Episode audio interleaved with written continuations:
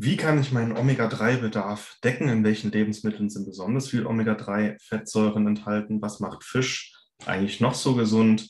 Und vieles weitere. In dieser Episode zeige ich dir in einem Ausschnitt aus dem Kindergesundheitskongress mit Sarita Preise, warum Omega-3 und Fisch so wichtig für unsere Gesundheit sind, wie du den Bedarf decken kannst, welche Wirkung Omega-3 in unserem Körper hat und wie du vielleicht auch messen kannst, ob du von einem Mangel betroffen bist. Ich wünsche dir ganz viel Spaß mit der heutigen Episode. Schau auch gerne mal in die Show Notes, da findest du noch ein paar Tipps und Empfehlungen. Auch wenn ich dir mal helfen kann, deinen Omega-3-Status zu checken, ähm, möchte ich dir gerne auch einen Deal vorschlagen. Ich schenke dir deinen ersten Omega-3-Test. Wir messen mal, hast du einen Mangel oder nicht. Du übernimmst dann die Produkte. Sechs Monate lang optimieren wir deine, deine Werte und nach sechs Monaten schicke ich dir nochmal einen Omega-3-Test zu und dann schauen wir, ob alles geklappt hat. Den Deal möchte ich dir gerne anbieten. In diesem Interview findest du nochmal ein paar mehr Informationen über Omega-3 und warum eigentlich jeder über Omega-3 äh, nachdenken sollte. Wenn du Lust darauf hast, mal deinen Omega-3-Status zu messen, dann schick mir gerne eine E-Mail an martin.schnelleinfachgesund.de und ansonsten wünsche ich dir ganz viel Spaß mit der heutigen Episode. Lass uns gerne mal einen Daumen und einen Kommentar da, wenn es dir gefällt und ähm, ja, wenn noch nicht geschehen, abonniere gerne unseren Kanal, um immer auf dem neuesten Stand zu bleiben und vor allem um immer die neuen Episoden, die du vielleicht auch so nicht angezeigt bekommen würdest, immer gleich in deinem Eingang hast hier auf YouTube. Ich wünsche dir noch einen ganz schönen Tag. Ich wünsche dir ganz viel Spaß und äh, wir sehen uns gleich wieder. Mach's gut. Schnell, einfach, gesund. Dein Gesundheitskompass. Wir zeigen dir, wie du schnell und einfach mehr Gesundheit in dein Leben bringst und endlich das Leben führst, das du verdienst.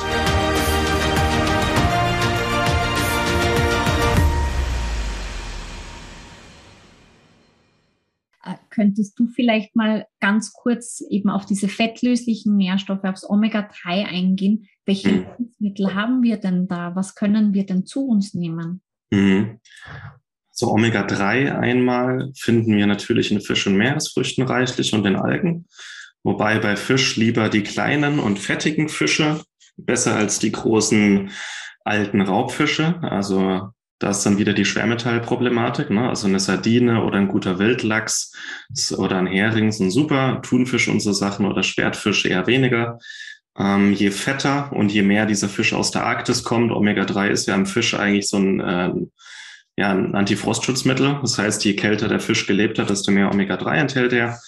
Ähm, das ist einmal so die Fischseite, Meeresfrüchte auch, Algen auch, ähm, zumindest in kleinen Mengen. Und alles, was aus artgerechter Tierhaltung stammt, also Bio-Eier und auch Bio-Fleisch, Weidefleisch, enthält auch zumindest ein bisschen Omega-3, weil wenn die Tiere frische Kräuter und Gras und so essen, ähm, reichern die das Omega-3 aus den Pflanzen an und ähm, transformieren dann aus diesem pflanzlichen Omega-3 im Gras ähm, die Fettsäuren, die wir brauchen. Also es gibt zum Beispiel auch Lein, äh, Lein, äh, Leineier. Da werden die, die Hühner gezielt mit Leinsamen gefüttert und die können dann das pflanzliche Omega-3 aus den Leinsamen in ihrem Körper in EPA und DHA umwandeln. Das finde ich ganz cool.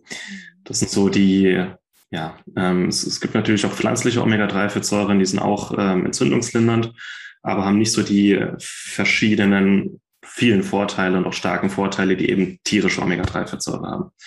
Haben aber trotzdem, also ich habe gerade Müsli mit Leinsamen gegessen und äh, auch Hanfsamen, hat auch seine Daseinsberechtigung. Das sind so die Omega-3. Und was die fettlöslichen Vitamine angeht, ähm, verschiedene Quellen. Also Vitamin A finden wir sehr, sehr viel in Leber. Das ist meine liebste Quelle eigentlich, eine gute Rinder- oder Kalbsleber. Ähm, eine Portion deckt den Wochenbedarf an Vitamin A und zahlreichen anderen Nährstoffen. Also eine Leber ist wie eine Multivitamintablette für mich. Und eine Leber ist auch kein Speicherort für Giftstoffe. Die Frage kommt häufig. Ähm, eine Leber enthält nicht mehr Giftstoffe als ein Stück Steak oder ein Hackfleisch. Ähm, auch Dorschleber enthält viel Vitamin A. Also Dorschleber enthält generell Vitamin A, Vitamin D, Jod, Omega-3. Da bist du ein Riesenfan von, hast du mir gerade erzählt. Mhm. Ja, ansonsten äh, Eigelb enthält äh, eine ganze Menge Vitamin A. Und wir finden auch die Vorstufe davon, Beta-Carotin, in Gemüsesorten, in Süßkartoffeln, in Kürbissen, in Karotten. Allerdings ist die Umwandlungsrate in unserem Körper in aktives Vitamin A sehr, sehr schlecht. Deswegen würde ich mich lieber auf Dorsch Leber oder Lebertran und äh, echte Leber konzentrieren, um den Vitamin A-Bedarf zu decken und ein paar gute Eier. Äh, Vitamin D kriegen wir über die Sonne in den warmen Monaten, wenn wir nicht äh, mit Sonnencreme eingecremt sind und auch in wieder hier in Fischöl. Ist Vitamin D eine gute Quelle. Vitamin K2 finden wir in, auch in tierischen Lebensmitteln, die gut gereift sind. Also Vitamin K2 werden durch Bakterien, äh, wird durch Bakterien gebildet. Also guter Käse enthält viel K2. Ähm, fermentiertes Soja, Natto ähm, enthält eine Menge.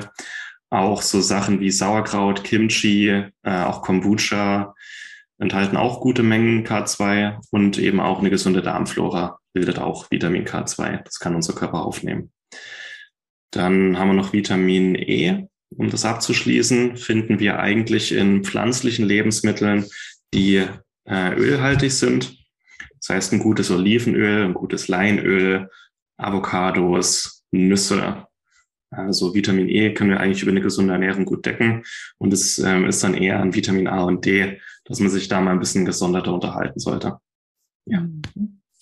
Äh, was passiert jetzt mit dem Körper, wenn diese fettlöslichen Nährstoffe und vor allem das Omega-3 fehlt? Ähm, ja, dann haben wir einen Mangel.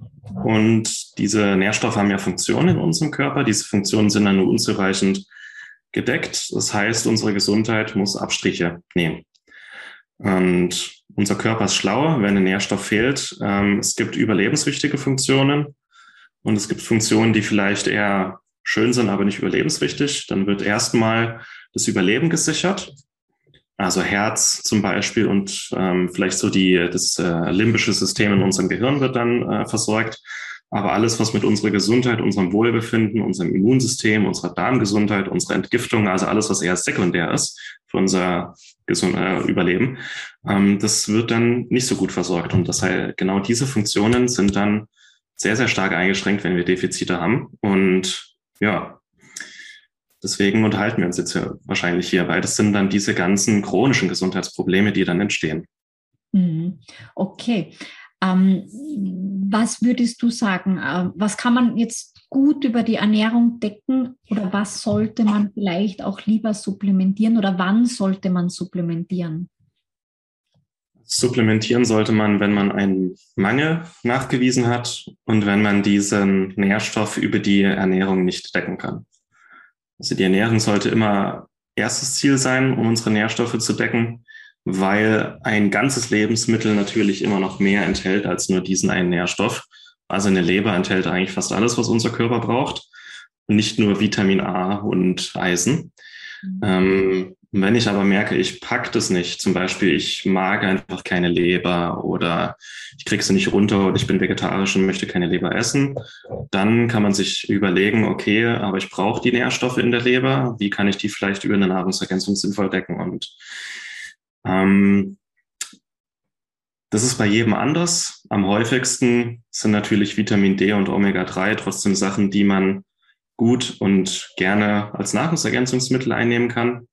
Vitamin D einfach, weil wir im Winter davon keine Sonne haben auf unserer Haut und weil rein über äh, Eier und Dorschleber unser Vitamin D-Bedarf nur schwer zu decken ist. Weil unser Bedarf halt schon sehr hoch ist, vor allem im Winter. Ein gesundes Immunsystem zum Beispiel viel Vitamin D braucht. Ähm, für unsere Serotoninbildung, also Glückshormone, brauchen wir auch viel Vitamin D. Und äh, wer keine Winterdepression haben möchte, der sollte da ruhig ein bisschen mehr nehmen. Ähm, das einmal und Omega-3 rein über die Ernährung zu decken, ist sehr schwer, weil unser Bedarf, also ganz ehrlich, vor 100.000 Jahren äh, war es relativ leicht, den Omega-3-Bedarf zu decken, weil wir den ganzen Tag nichts anderes gemacht haben, als zu jagen und zu sammeln. Heute haben wir nicht mehr die Zeit, den ganzen Tag zu fischen und Muscheln zu sammeln. Und heutzutage ist halt auch unser Fisch sehr mit Schwermetallen belastet. Das ist auch ein modernes Phänomen. Das heißt, das ist einmal sehr aufwendig, aber auch sehr mit ähm, dem potenziellen Risiko von Giftstoffen belastet, seinen Omega-3-Bedarf rein über die Ernährung zu decken. Und so ein richtig gutes Fisch- oder Algenöl, das aufgereinigt wurde, das äh, aus nachhaltigem Wildfang kommt, das frei von Schwermetallen ist, das ist einfach ähm, eine bequeme und auch gesunde Lösung und ist für mich eher noch ein Zeichen für, wir leben im 21. Jahrhundert und haben einfach modernste Technik. Warum nicht davon profitieren? So. Vitamin A würde ich schon empfehlen, eher über die Ernährung zu decken. Also einmal die Woche ein Stück Leber, das reicht. Äh, Vitamin E ist eigentlich auch kein Problem für die meisten und K2 eigentlich auch nicht. Deswegen finde ich Vitamin A, D und Omega 3 oder Vitamin D und Omega 3 vor allem äh, ein bisschen, dass wir uns da mal ein bisschen genau unterhalten sollten. Okay, fangen wir vielleicht gleich beim äh, Omega 3 an. Du hattest ja ganz, ganz tolle Folien dazu. Äh, Martin, könntest du uns die vielleicht zeigen? Sehr gerne. Also ich könnte ein paar Stunden über Omega-3 reden. Du könntest doch immer mal zwischendurch Fragen stellen. Ähm, und das mal gleich, das ist jetzt ein bisschen Biochemie. Wir haben einmal die Omega-3 und wir haben die Omega-6-Fettsäuren. Die stehen in einem bestimmten Verhältnis in unserer Ernährung und die stehen in einem bestimmten Verhältnis in unserem Körper. Die Omega-6-Fettsäuren fördern Entzündungen und die Omega-3-Fettsäuren lindern Entzündungen. Und wenn das Verhältnis unausgeglichen ist, das heißt meistens zu viel Omega-6, dann fördert unser Körper chronische Entzündungen und das ist eher nicht so gut. Das heißt, wir wollen gleich ein schönes Verhältnis haben. Ähm, bei Omega-3 gibt es einmal die pflanzliche, die Alpha-Linolensäure, die ist auch gut, aber eigentlich was für ein gesundes Nervensystem, für ein gesundes Blutgefäßsystem wichtig ist, sind diese zwei hier, EPA und DHA. Und die sind sehr stark entzündungslindernd. Die bilden eine Zellmembran aus von unseren über 30 Billionen Körperzellen. Und die bilden auch Hormone. Die bilden, ähm, die sind auch an der Serotoninsynthese be be beteiligt und an der Bildung von Endokannabinoiden, also entspannenden, schmerzlindernden, schlaffördernden Hormonen. Und das ist einfach die Biochemie, die wollte ich am Anfang gerne ein bisschen ähm, vorwegnehmen. Ist super Folie sehr, sehr übersichtlich. Ja. Hier habe ich mir von der Akademie für menschliche Medizin gemobst. Liebe Grüße an der Stelle. Ähm, könntest du nochmals ganz kurz zurückgehen, mhm. weil wir ja sehr, sehr viele Neurodermitiker auch haben. Ähm, mhm. diese mhm. Gamma-Linolensäure vielleicht noch ganz kurz. Die könnte man auch gleich sagen. Äh, das ist dieses Nachtkerzenöl oder Borage-Öl. Genau. Ähm, es gibt verschiedene Omega-6-Fettsäuren. Das, ähm, das ist jetzt die, die Homogamma-Linolensäure und es gibt noch die Gamma-Linolensäure. Die ist jetzt hier nicht eingezeichnet. Mhm.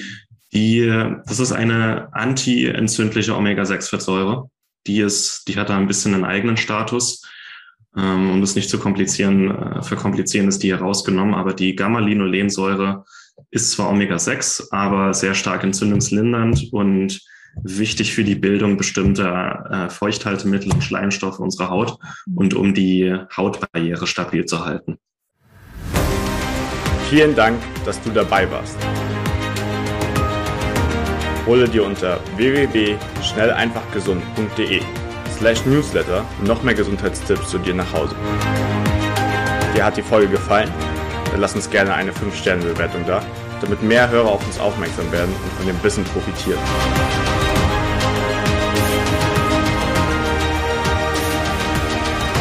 Wünsche dir eine gesunde Woche. Dein SEG-Team.